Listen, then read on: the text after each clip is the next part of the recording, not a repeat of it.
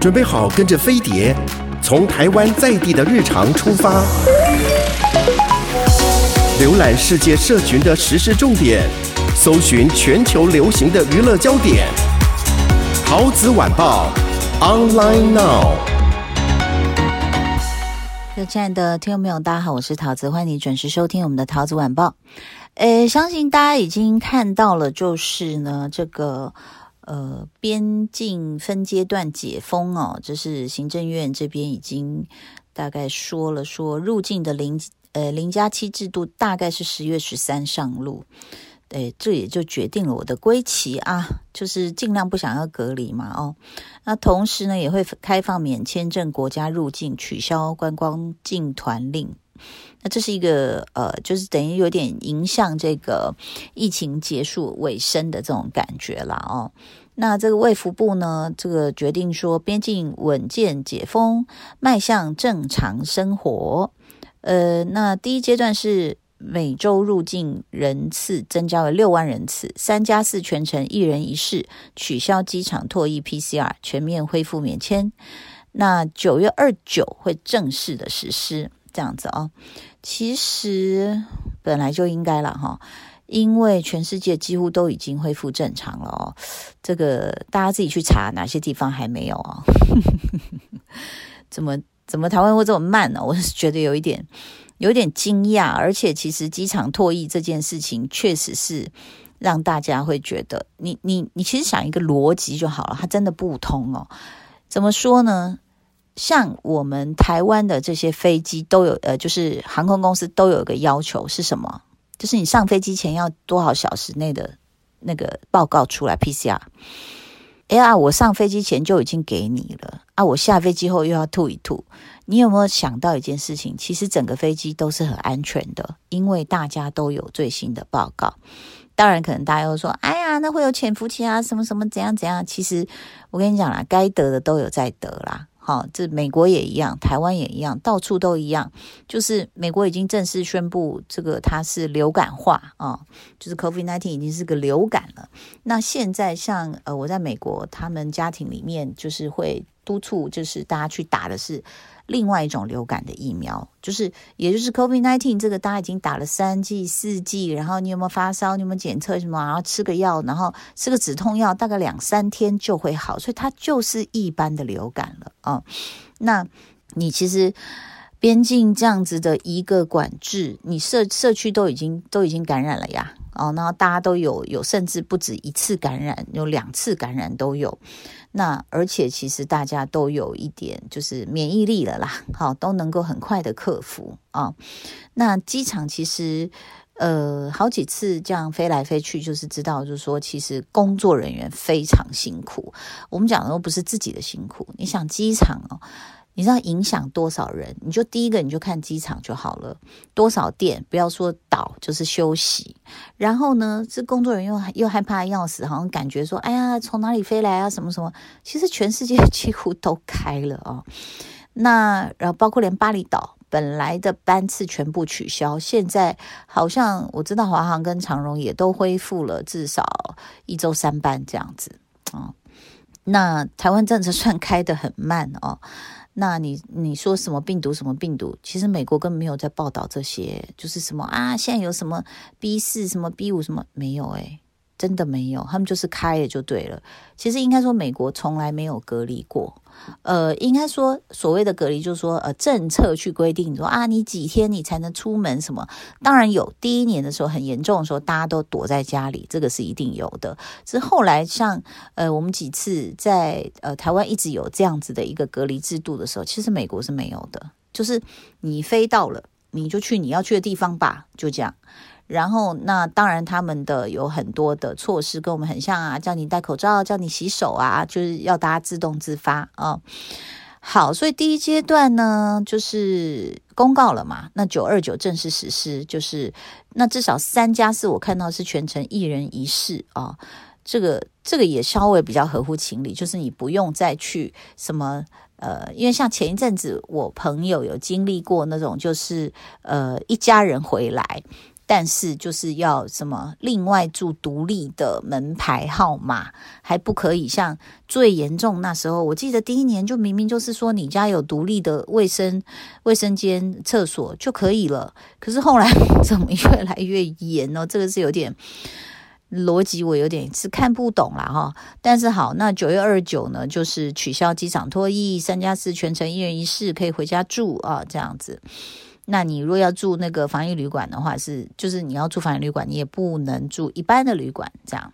好，那已经宣布了，那各行各业就开始要准备了哦。其实，呃，旅游业、餐饮业，各行各业哦，这种各种民生消费哦。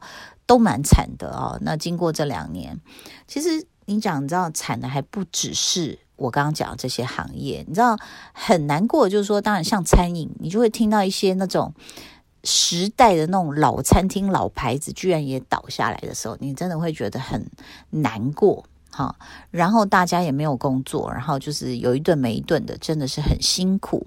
航空公司、旅行社啊，那个连带的这些，你你想这相关的工作有哪些？哦，你说运输系统其实不止航空公司，你说大众运输系统，或者是啊，不管是 Uber 啊，或者计程车司机，其实大家都经过这个很严苛的两年呐、那呃，如果说在呃卫福部说实施后观察一周的疫情变化，如果预期研判都在掌握中，会经过两周预告后正式实施零加七，实施的日期大概就在十月十三号。那第二阶段开放包含每周入境人次十五万人次，入境免居隔零加七，呃，开放免签证国家进入，取消观光进团令。不过还有一点也是 很特别，就是一直看到台湾还在戴口罩哦。然后零加七，我看我仔细看了一下，因为要遵守嘛。他说你去哪里还是得都得戴口罩。我觉得这个是，嗯，可能是非常小心吧，就是小心驶得万年船这样子的一个感觉，这样哈。那但是是呃，事实上。真的好像全世界都开了，在美国几乎没有人戴口罩了。好，然后呢，这个吃饭也没有隔板，没有任何的隔板。好，嗯，偶尔很偶尔，你才会看到一个比较谨慎的人，他可能就呃戴了口罩，或者是比如说像我印象深刻是刚好女儿要去检查视力。我真的就是觉得很稀有，就看到呃，因为可能检查视力那个房间比较小，然后那个女医生戴了一个口罩，她可能本人也比较谨慎一点，大概就是这样子哈。那陆续也都听说美国的朋友什么啊，妈妈这个得 COVID，然后他把照顾就照顾照顾自己也得 COVID，大概就也是两三天就好。当然每个人症状不一样，那老人家小孩特别注意一下，因为全世界都开了。我觉得迎到这一天真的是很不容易哦。我刚刚有讲，其实比那个旅游业还要惨的一个是什么？刚刚我在讲，其实这两年多，我觉得这个世世界失去第一个是生命是非常非常可贵的，很多人走了。第二个，其实呃，我们刚刚讲到这经济损失，我觉得都不是排在第二名哦。我认为第二名是。学生的损失哦，就是不管你在哪一个年级，其实呃这两年多，其实我觉得全球小孩都没有机会好好学习哦。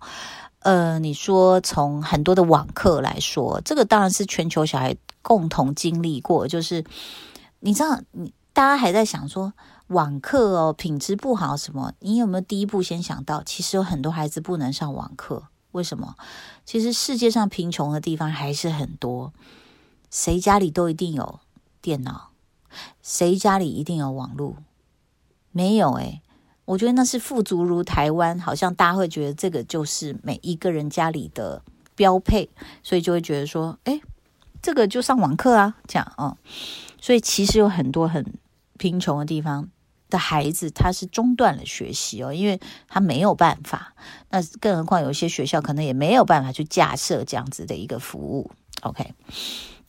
好，那就算我们讲到台湾，大部分的孩子是可以上网课的，你知道那个 品质有多差吗？相信在收听的家长，拍谁我扫下，在收听的家长一定深有同感。你每天看孩子起来后，他必须早起坐在电脑前面，然后那个就是爸妈非常拉锯的一个那种焦虑，就是妈呀，我已经叫小孩少看三 C 了，结果上网课，我、嗯、我的小孩必须坐在电脑前一整天，这是爸妈最觉得焦虑的事情。我希望他出去跑跑走走，哎，体育课都要透过电脑上。我看我儿子在那边做伏地挺身，我就笑出来，因为他在地上，然后电脑在桌上，这样。然后之前不是也发生过很多，就是那个电脑镜头开着，然后很多爸妈可能衣着这个不整齐，然后就就就就就被传出去了，这样。那个都还是小插曲。我真的觉得老师也很辛苦，因为他要备课。可是这些孩子，我刚刚讲，就是说，假设我们台湾算是富足的地方，每一个家都可以用他的手机啊，或者是电脑上课，你知道这品质有多差？很多小孩光是在，哦，老师是按哪里？等一下，我现在讲的是可能，比如说中低年级，呃，幼稚园、小学这种。你光是弄这个，老师已经头很大，他说根本没有办法上课。好，你比如两三节之后，大家呃熟悉了，好，接下来你怎么确定小孩子在听你讲话？你懂我意思吗？那还有很多招，就是有些人就是呃什么弄个帽子、弄个头、弄个假发、弄个太阳眼镜什么之类。当然这老师会发现，但是我跟你讲，小孩在电脑面前也不可能坐得住，除非他在打电动。所以那个教学品质怎么会好？然后老师们也很辛苦啊，就是你知道，就是要备课，然后呢，也是讲的声嘶力竭，却不知道孩子有没有在看。然后考试成绩呢，可能很多人家长会很重视考试成绩，就会觉得不公平啊，这个疫情怎么打分数啊？啊，那有更多是需要互动的啊，不管是你啊画画啦、音乐唱歌啦、体育啦，哈，或者是跟同学的相处也被牺牲了啊。那事实上，在这个当中哦，我觉得对教育品质来说，我讲的这个第一现场，这又还是比较轻微的损害。比较严重的损害是什么？就是有些城市、有些地区、有些国家实施那种非常严格的封城啊，这个隔离啊，然后呢，会比较呃比较大的一个惩罚哦，或者是雷雷厉风行这样子的感觉。它就造成很多的人才外流，跑掉了。他不待在原来的学校了，为什么？因为我活不下去嘛。